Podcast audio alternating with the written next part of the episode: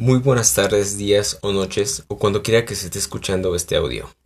Mi nombre es Alan Raúl y hoy les voy a hablar sobre los métodos y técnicas de estudio del sistema nervioso central, los cuales son el método de evaluación experimental, el método neuroquímico, el método psicobiológico a nivel molecular, el psicobiológico a nivel de circuitos y el método psicobiológico a nivel conductual. Dicho lo anterior, comencemos con la exposición. ¿Qué es el método de evaluación experimental? Este método es uno de los principales métodos de investigación de cara a estudiar las funciones cerebrales y consiste en la destrucción de una parte concreta del encéfalo para así poder evaluar la conducta animal o incluso de humanos. Ahora, ¿qué se hace después de haber destruido X parte del cerebro, principalmente nos vamos a dedicar a observar cómo cambia el animal, ya sea en su conducta u otras cualidades. Ya que si, por ejemplo, observamos que ya no se puede, ya no puede ver dicho animal, podríamos inferir que la parte que nosotros destruimos estaba relacionada con la vista. Ahora, ¿qué podemos aprender de estos estudios? Básicamente podemos descubrir qué partes del cerebro están relacionadas con las funciones y actividades que realizamos en, nuestro día a día, como por ejemplo el apetito, la vista, el control de X o Y extremidad, entre otras cosas. Veamos ahora cómo se realizan las lesiones cerebrales. Estas se realizan principalmente con cinco métodos, los cuales son el extripar, con una pipeta. Se ocupa igualmente la electricidad que proviene de un electrodo con aminoácidos excitatorios, inyectando 6-hidroxidopamina y además también con ayuda de anestesia, de anestesia local. Esto este último se ocupa principalmente cuando no se quiere destruir permanentemente alguna región del cerebro, ya que con la anestesia simplemente se inhibe esa parte del cerebro. Sigamos. ¿Este procedimiento tiene algún inconveniente? Sí que lo tiene, ya que puede resultar difícil el relacionar una lesión con la perturbación de una conducta, debido a la complejidad e íntima relación que, tiene, que tienen entre sí todas las partes del cerebro. Además, se pueden cometer errores y herir otras partes que no deseamos, dificultando así la interpretación y la relación que puede tener un daño con alguna pérdida de alguna conducta. Pasemos ahora al siguiente método, el método neuroquímico. ¿Cuál es su finalidad? Principalmente se puede utilizar para determinar la localización de una enorme cantidad de sustancias que se encuentran en el encéfalo, como lo son neurotransmisores o incluso los neuromoduladores. Además, se puede localizar qué neuronas tienen receptores y relacionan y se relacionan con determinadas sustancias. Veamos ahora los métodos neuroquímicos que se pueden utilizar para descubrir el lugar de acción de las sustancias en el encéfalo. En primer lugar, se consideran los métodos en los cuales se pueden localizar sustancias químicas, esto se puede lograr localizando las sustancias mismas, localizando las enzimas que, que lo sintetizan o localizando el ARN mensajero involucrado en su síntesis.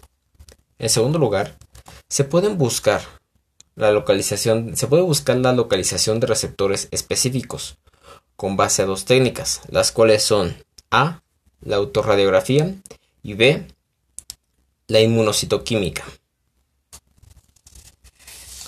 Avancemos a la siguiente técnica, la técnica a nivel molecular.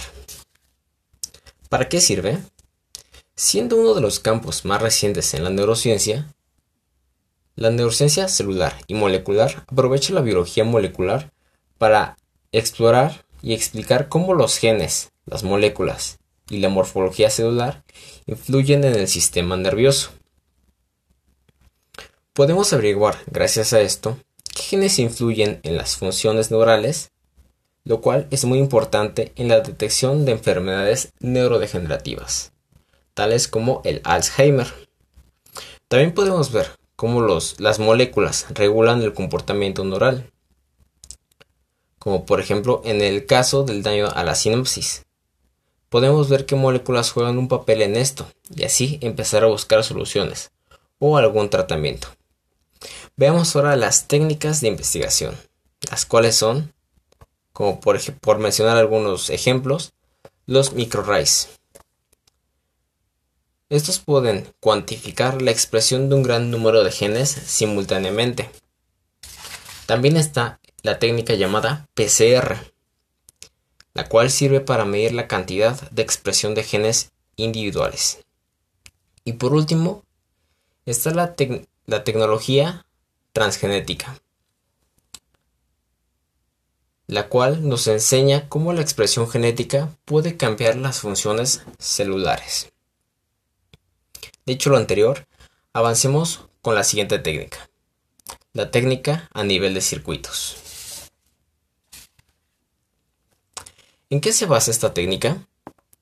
Se basa en el principio de que el cerebro es una red de circuitos unidos entre, entre sí, de esta forma, se puede decir que podemos manejar de forma individual cada parte de dicho circuito, para poder conectar y desconectar cada parte de este circuito sin dañar el conjunto. Este principio nos lleva a algo muy interesante, lo cual es la optogenética. ¿Qué es la optogenética? Se podrían preguntar. Básicamente consiste en transformar las neuronas de forma individual para que, para que sean activadas si es que están dañadas gracias a la luz y esa luz se transforme en energía eléctrica y de esta forma las neuronas dañadas se pueden recuperar. Pero, ¿cómo se puede lograr este proceso? Para poder explicarlo, debemos mencionar una alga muy especial, la cual es la clamidomodos, la cual las cuales se dirigen a la luz y esa luz la transforman en energía eléctrica. Y por medio de técnicas genéticas se puede alterar las neuronas dañadas para que adquieran la capacidad que tienen estas algas.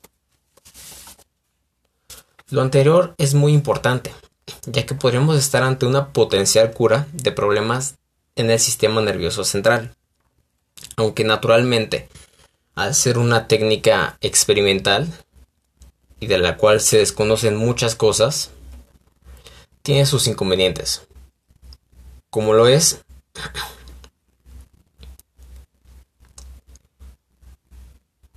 el cómo se puede pasar la luz al encéfalo, ya que naturalmente la tecnología de ahora nos podrá limitar en este punto puesto que no se tiene una tecnología tan avanzada para lograr este propósito.